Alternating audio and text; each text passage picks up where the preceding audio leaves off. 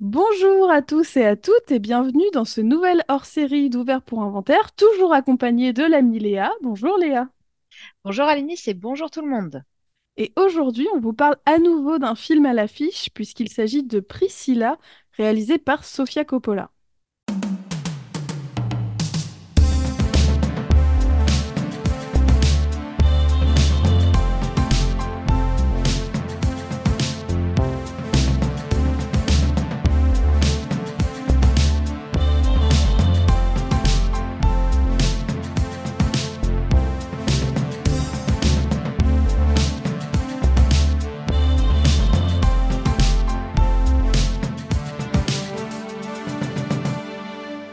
Les films, ça sert à ça, euh, à apprendre à vivre, à apprendre à faire un lit. Priscilla, c'est donc le nouveau film, le dernier film de Sofia Coppola, qui est un biopic sur Priscilla Presley, qui était, l'épouse d'Elvis Presley, et qui est basé sur ses mémoires, donc Elvis Me. Euh, d'ailleurs, il me semble que euh, Priscilla Presley est une des productrices du film. Et à mon sens, euh, ça va être un des points positifs puisque on, ressent un petit peu dans la mise en scène et dans l'esthétique un vrai point de vue à l'intérieur même du film de ce personnage féminin qui va traverser un petit peu euh, les années et qui va traverser aussi cette relation avec une célébrité. Donc, euh, donc voilà. Peut-être avant de pitcher un petit peu plus ce qui se passe dans le film, euh, moi je sais que Sofia Coppola, c'est, ça fait un petit moment que je suis plutôt en désamour avec ses, ses derniers longs métrages. Mm. Euh, en désa, enfin, du moins euh, que je n'y vois pas un très très grand intérêt. J'ai juste le souvenir d'être tombée amoureuse de Josh Hartnett dans Virgin Suicide. Après les autres, euh, au mieux, je ouais, c'est ça. Au mieux, je m'en souviens plus trop. Au, au pire, vraiment, j'en ai pas un très bon souvenir. Donc, donc voilà. Toi, je Moi, sais pas, c'est Léa. euh, c'est une fois sur deux. C'est-à-dire que Virgin Suicides, j'ai bien aimé. Lost in Translation, pardon, j'ai pas trop aimé. Parce que je trouve ça intéressant l'ennui, mais pas trop non plus. Et les spécialistes pour filmer l'ennui. Euh, le dernier que j'ai vu d'elle, je crois que c'est Les Proies, qui, ouais, c'était 2017 avec Colin Farrell, euh, Nicole Kidman. Enfin, il y avait un casting euh, 5 étoiles.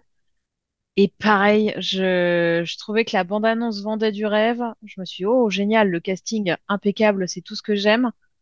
Et bah, je me suis fait un peu chier. hmm, Donc voilà, généralement, c'est ça. C'est une fois un film sur deux, ça marche chez moi, et un film sur deux, ça marche pas. Marie-Antoinette, je trouvais que c'était pas trop mal, ouais. soi. Je- ouais. Moi, non, vraiment, j'ai... je crois qu'il y a vraiment aucun de ces films qui m'a particulièrement touchée ou plu, quoi. Donc, euh, Mm. Donc euh, j'appréhendais même un petit peu d'aller voir ce film parce que euh, on en avait un petit peu discuté toutes les deux. Et euh, comme je suis pas particulièrement intéressée par sa filmographie, c'était un petit peu le premier point qui me freinait un peu. Et surtout, j'avais très très peur que cette histoire, elle soit traitée de façon très manichéenne. C'est-à-dire Ouais. qu'on qu'on omette le côté glauque de, de l'histoire de cet homme qui a quand même décidé d'avoir une relation amoureuse et de se marier avec une mineure, quoi. Mm. Et même, euh, franchement, une très très jeune adolescente. Ou, Oui, euh, au contraire, tu sais, que qui passe pour un monstre et c'est tout, qu'on n'est pas trop euh, d'entre-deux. Et j'ai trouvé qu'elle avait bien trouvé ce, cette zone grise un petit peu dans le film. c'est bien dosé où ça reste une histoire d'amour, mais tu sens tout de suite les, les drapeaux rouges qu'on- entre les deux personnages. Mais ça reste une histoire d'amour. C'est effectivement, tu trouves ça un peu cringe, Mm, mais moi je prends complètement l'alchimie entre les deux personnages et je doute pas forcément des bonnes intentions au mm. départ, de l'un comme de l'autre. Là, c'est assez bien foutu, Et d'ailleurs, est-ce que tu veux bien du coup nous résumer un petit peu ce qui se passe dans ce film, Léa, s'il te plaît, si tu... Oui, oui, je bien parce que tu me dis oui, mais tu fais non de la tête. Je suis complexe. Alors, euh, c'est l'histoire donc de Priscilla, dont j'ai oublié le nom de famille avant qu'elle devienne Presley. C'est pas grave, Priscilla donc, qui est une collégienne au moment où, dé- où démarre le film, j'en ai bien peur, euh, qui vit une petite euh, vie de lycéenne, euh, de collégienne, pardon, sans histoire, Et au détour d'une conversation avec des voisins, il lui parle d'une soirée organisée chez Elvis Presley. Elle, comme toutes les jeunes filles de son âge, est très fan de sa musique et elle saute sur l'occasion euh, pour aller voir ce qui, bah, Son idole, quoi, juste pour aller à la soirée, quoi. Ouais, ça. Voilà, pour rencontrer l'idole. Elle rencontre Elvis. Tous deux semblent se plaire euh, mutuellement. Et le film va retracer, oui, bah, l'histoire de leur amour jusqu'à leur séparation. Et si au départ, euh, trouve que les intentions sont louables, ou en tout cas, vu, vu la situation, bon, entendons-nous, hein, euh, une collégienne avec un adulte, c'est pas anormal, hein, ça, c'est un gros disclaimer. Mais disons qu'au début, ça se passe bien au sens où euh, il y a des lettres qui sont, qui sont échangées, il y a des mots d'amour, etc., mais rien de d'accablant, dirons-nous. Et puis ensuite, bah, la, la relation de ces deux-là prend un tournant beaucoup plus ambigu beaucoup plus embêtant, avec des histoires notamment de drogue, de tromperie, euh, de drogue à l'insu du plein gré euh, de la personne. Mm. Enfin, voilà. Oui, oui, ça, ça, la- ça ne s'améliore pas avec le temps, on va dire. Non, c'est ça. Mais c'est un film intéressant parce que tu perçois quand même beaucoup l'évolution du personnage principal, celui de Priscilla, que ça soit par la mise en scène, que ça soit même par euh, la façon de, de récupérer, on va dire, son apparence physique, parce que euh, elle débute, elle est collégienne, donc, enfin, somme toute euh, banale. Une fois que elle, enfin, une fois qu'elle est sous l'emprise d'Elvis, c'est lui qui lui indique comment se fringuer, comment se maquiller, se teindre les cheveux, etc. Et à la fin du film, elle commence à reprendre sa liberté et ça se voit aussi notamment euh, par... Physiquement, ouais, euh, Ouais, c'est ça. Tout à fait. Qu'est-ce que t'en as pensé sinon? Ben, écoute, je suis très heureuse d'avoir été le voir. Tu vois, je suis Ouais. vraiment très très contente. Euh, Il y a un tout petit, une toute petite chose qui m'a un petit peu embêtée, quoique c'est quand même pas, c'est, c'est pas gravissime, mais j'ai trouvé toute la première mo- moitié du film, je me suis dit, ah, c'est bien, ils vont relativement vite dans les Mm. explications, tu vois, ils s'appesantissent pas sur des trucs. Et je trouve que le dernier tiers est quand même un peu longué, à Ouais. mon sens.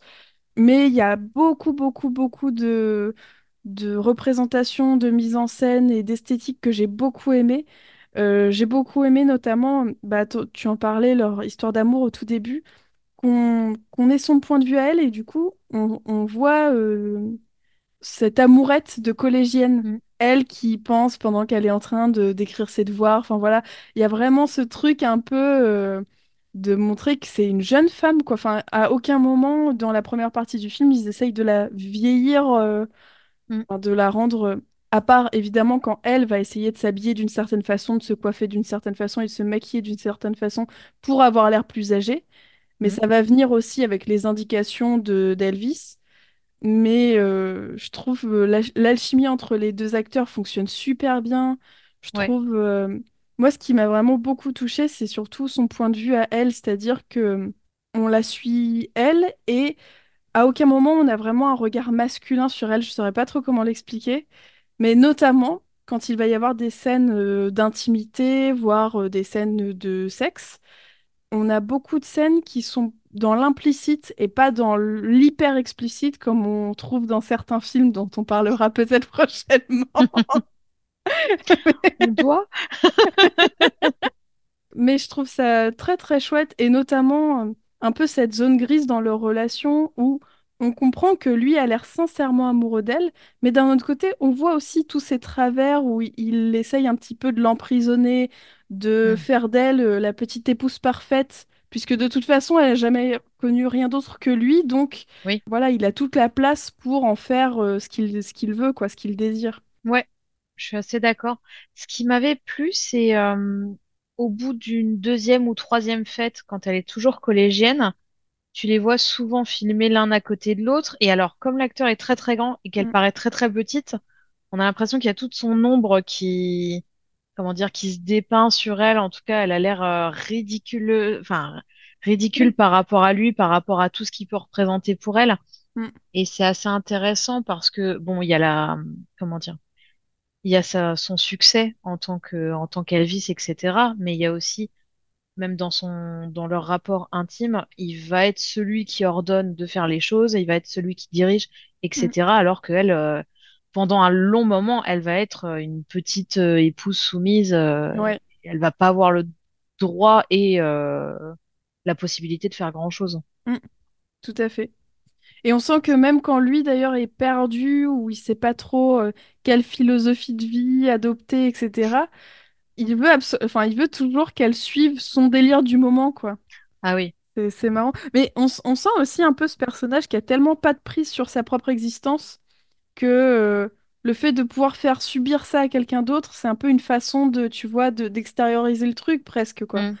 Et euh, je ne dis pas que c'est une excuse pour maltraiter Et les femmes, mais on euh, est d'accord, ça a... n'excuse rien. Non, non, non. Non, mais c'est vrai que le film est pas manichéen et ça, c'est intéressant. Mm, Ça, il reste, enfin, je pense que celles et ceux qui iront le voir sortiront du film en disant, mais c'était quand même un gros connard. Et ils auront raison, mm, parce que oui, ça l'était. Mais euh, il y a aussi, encore une fois, ouais, c'est pas le grand boogeyman, c'est pas le grand méchant de l'histoire et la grande gentille euh, ingénue de l'autre. mm, Et ouais, c'est là-dessus, c'est bien foutu. Moi, j'aime beaucoup le montage de ce film. Mm, Euh, parce qu'il y a des séquences qui sont très ritualisées, euh, qui reviennent souvent, notamment, euh, il y a toute une séquence où Elvis essaye ses costumes, puis on le voit arriver sur scène, euh, je pense que c'est pendant sa période Las Vegas, quand il est en fin de sa carrière, quoi. On le voit débarquer à chaque fois avec ses nouvelles tenues à paillettes. On a aussi quand, quand il est en dépression totale, il reste avec Priscilla ben, des jours et des jours entiers. T'as juste l'enchaînement de plateaux que sort et rentre la domestique et qui est pas mal pour montrer l'ellipse euh, qui se déroule sur ces jours-ci. Et même ces départs, hein, on, on a plusieurs séquences où Elvis quitte Graceland et donc euh, toute sa clique, on va dire, mm. donc Priscilla, c'est sa grand-mère, ses domestiques, etc. Et c'est marrant parce que dans, dans ces séquences qui reviennent, notamment celle-ci, au départ, ils sont hyper nombreux à rester à Graceland. Et en fait, petit à petit dans le film, Ils compte qu'à chaque fois qu'il repart, Ouais, ils sont de moins en moins nombreux. Et c'est une façon maligne de montrer que, au fur et à mesure de sa carrière, Elvis, il devient de plus en plus insupportable et de plus en plus exigeant. Et du coup, il fait fuir plein de monde. Et Priscilla reste euh, un peu comme euh, le roc euh, solide et, euh, comment dire, résilient Ouais. de, de Graceland. Et ouais, j'ai trouvé ça sympa comme, euh, comme effet. Enfin, des, des séquences qui se répondent aussi. Il y a le côté rituel et il y a les séquences qui se répondent. Euh, faut pas spoiler, mais la première séquence, là où elle se euh, rend chez Elvis pour euh, faire sa soirée, elle est emmenée en voiture euh, par les voisins. Ouais, Et en fait, il y a une petite séquence qui, enfin, qui va répondre euh, à, à ce début, à la fin du film. Et j'ai trouvé ça, enfin, c'est tout bête, hein, mais j'aime bien ces, films qui ont une, euh, qui ont un certain type de plan ou qui ont une séquence que, qui mettent au début, qui te paraît anecdotique, et puis en fait, bah, ça va peut-être permettre de conclure euh, l'acte, euh, enfin l'acte ou en tout cas le passage du film, le scénario, etc. Et je trouve ça, chouette. complètement. Y a... Je pense qu'il y a plusieurs scènes qui peuvent paraître un peu cruelles ou un peu... J'ai que agressif dans, dans la tête, mais c'est pas ce mot-là que je cherche. euh. Pitoyable ou pathétique, quelque chose comme ça. Ouais, plus euh, dans ce rapport qui est quand même pas tout à fait sain entre les deux, tu Hmm, sais. Mais disons ça, il y a notamment une scène à la fin qui est un peu plus compliquée que les autres. Et c'est pareil, tu vois, je trouve que sans en dire trop, je trouve qu'il y a quelque chose de très, euh, de toujours un peu dans l'implicite. C'est-à-dire que cette scène, elle n'est pas menée jusqu'au bout.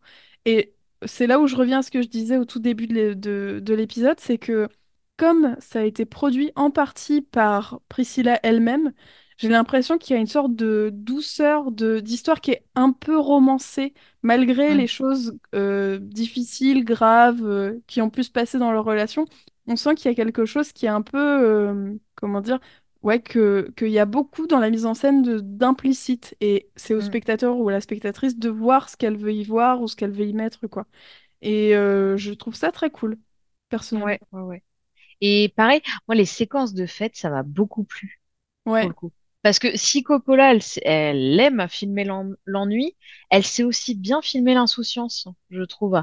Les soirées à Graceland qu'on voit entre Priscilla, Elvis et leurs copains, c'est, moi, j'ai passé un bon moment devant. J'ai, j'aimais voir euh, ces moments, enfin, ils allument des feux d'artifice, ils jouent aux autotamponneuses, euh, ils font des, des journées à la piscine, etc.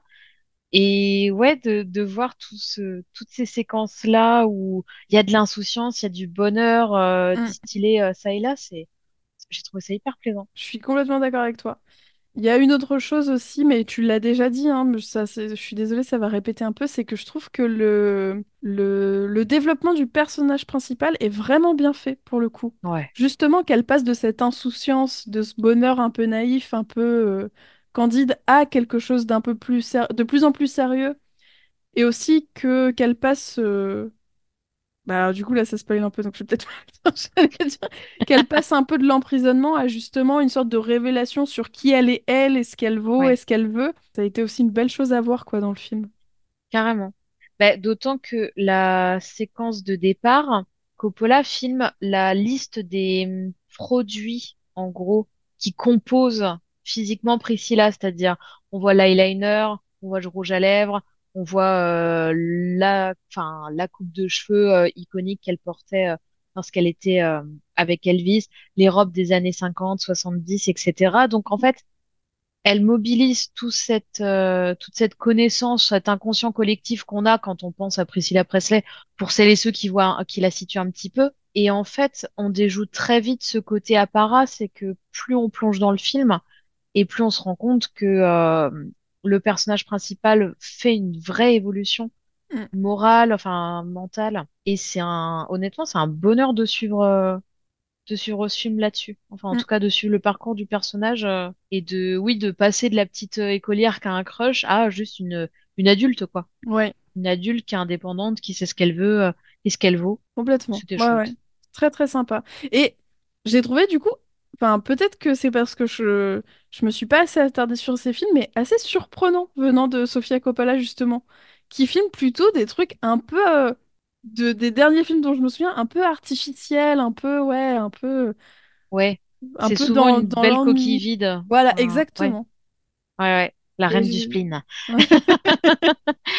Euh, ouais, ouais, ouais, c'est, non, mais honnêtement, en- je, je me suis pas tout maté hein, de la filmographie de Coppola, encore une fois, mais j'ai trouvé que ça avait quand même un peu de consistance, un, puis ouais, je sais pas, un supplément d'âme qu'il n'y avait Mm, pas forcément dans ses autres films. complètement. Enfin, les récents, en tout cas. Ouais, ouais, ouais. Je suis complètement d'accord. Et Et c'est tenu, nom de Dieu! ah, c'est Rob! Est-ce qu'on peut parler de ces robes 5 minutes? Vraiment, la petite scène euh, Pretty Woman là. Comment j'adore ces petites scènes dans les films. Terrible! Que, la costumière est un Oscar, je vous prie. C'est beaucoup trop beau. C'est clair. Je veux les mêmes. Ouais. Sans l'emprise euh, mentale, s'il vous plaît. Juste les robes. Le reste, vous vous le gardez, c'est pas la peine. Mais ouais, euh, bel, euh, bel effort sur tenue et maquillage. Enfin, en plus, on passe des années 50, 60, 70. Oh là là, c'est oh, Ouais. c'est ma cam. Non, c'est vraiment très très chouette. Crois que j'avais rien de plus à dire. Ça m'a fait penser à hum, un film que j'ai vu en.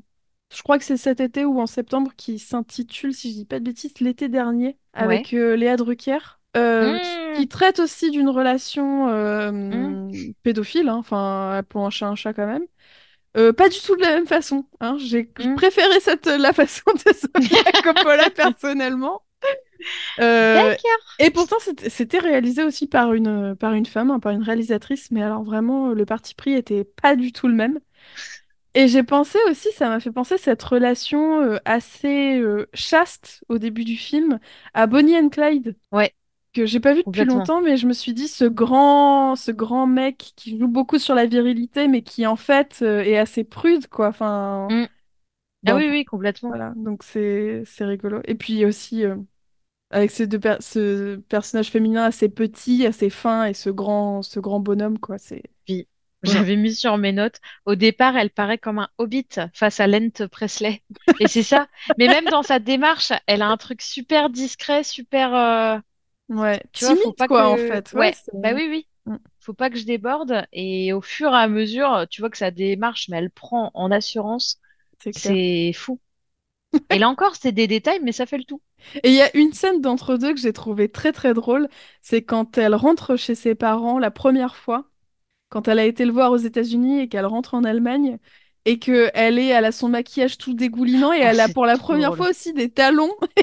Et on Oui. voit qu'elle marche un peu étrangement avec ses talons. On sent que c'est, ça fait vraiment pas très longtemps qu'elle en met. et C'est, je trouve que ce passage de- d'un univers à, à l'autre est, Oui. est assez rigolo, quoi. Ah oui, ça c'était très bien parce qu'il y a les, les clichés, enfin les codes de euh, oh là là, cet amour est séparé. Donc euh, elle verse une toute petite larme qui évidemment ne, enfin, ne dégouline pas, etc. Lui, il lui fait un grand câlin, etc. Et puis effectivement, tu la vois sortir de Walk of Shame avec euh, du mascara, mais plein les joues. La démarque claudiquante, son père qui la récupère après trois semaines en se disant Bon Dieu, mais qu'est-ce que j'ai fait? Il y a deux, trois, il y a deux, trois séquences très, très drôles. Ouais, Et ouais, ouais, c'est sympa. tout à fait. Parce que bon, le, le thème est, somme toute, malsain, mais voilà, des petits moments d'insouciance par-ci par-là, c'est, c'est chouette. Euh, voilà, moi je crois que j'ai rien à ajouter en particulier sur ce film-là. On a fait à peu près le tour. Léa, est-ce que tu as des recommandations? C'est vrai que la semaine dernière, on on n'a pas pu en faire, mais... Ouais. Eh ben, en ce moment, je regarde la série Shameless et la version euh, américaine. D'accord. parce qu'il y a une version anglaise et une version américaine. Ouais. Euh, je l'ai découvert en regardant ça euh, bah, sur Prime Video. Et pouh là là, c'est l'histoire de la famille Gallagher. Donc Frank, le patriarche, père de six enfants. Et Frank, c'est un alcoolique. euh, il vit sur les allocations euh, d'une pension qu'il n'est pas censé toucher. Enfin, c'est vraiment le, le déchet de l'humanité le plus total qui a abandonné ses enfants. Mais bon, euh, par exemple, il va faire croire à son plus jeune qu'il a atteint d'un cancer juste pour choper une place dans un camp de vacances. Enfin, voilà. Le, le pire être humain que la Terre ait jamais porté. Et la fratrie de six enfants est gérée par Fiona, donc l'aînée. Et on suit les tribulations bah, de ces, ouais, de ces pauvres, de ces pauvres gosses. Et c'est à la fois triste et à la fois drôle. Il y, a vraiment des moments de franche hilarité. Il y a des moments où, oh, moi, je, j'ai perdu en l'humanité. Puis de temps en temps, ça revient. Puis de, temps en temps, ça repère. Euh, voilà. Si vous avez envie de rigoler et en même temps de vous claquer le front contre une euh, table, euh, Shameless, c'est pas mal. Tu regardes ça en, en DVD ou tu le vois sur une plateforme euh, C'est dispo sur Prime Video. Et j'ai emprunté les DVD à la médiathèque. Je suis ce genre de personne. Je te connais trop bien, je sais que t'as les DVD quelque part. Voilà, j'avoue. Bah écoutez, euh, moi j'ai bientôt fini euh, The Walking Dead, donc je, je- j'en Ah parlerai quand je l'aurai fini. Ce que je peux conseiller, c'est un autre film que j'ai vu récemment, qui, qui est un film français, c'est Chien de la casse. Chien de la casse de Jean-Baptiste Durand, avec euh, Anthony Bajon et euh, Raphaël Quenard. Tiens, tiens, tiens. Et c'est vraiment un film que j'ai beaucoup, beaucoup apprécié. Et c'est plus sur l'incapacité des hommes à communiquer et à avoir des relations saines. Donc j'ai réussi à faire beaucoup de liens entre tous les films que j'ai vus récemment, dont Priscilla, euh, Chien de la casse, etc. Et Chien de la casse, il est, alors je sais pas si cet épisode sera diffusé à temps, mais je crois qu'il est jusqu'à tout début février sur euh, MyCanal. Donc euh, si vous avez l'occasion, n'hésitez pas à le regarder. C'est vraiment super. Et là, c'est vraiment un, un très très beau film qui se passe euh, dans le sud de la France. Donc euh, quand on, quand on a quelques origines ou quand on connaît un peu le sud de la France, c'est marrant aussi de revoir tous ces décors Ouais. de un peu la campagne du sud de la France. C'est marrant.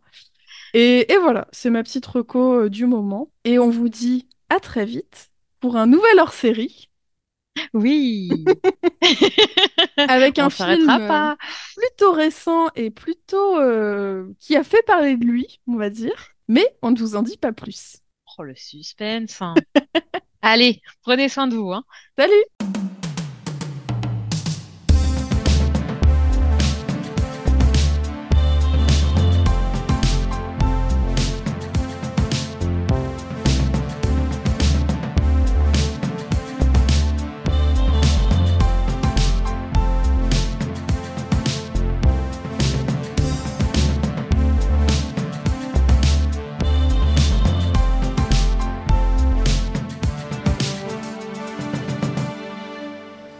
Ça sert à ça, euh, à apprendre à vivre, à apprendre à faire un lit.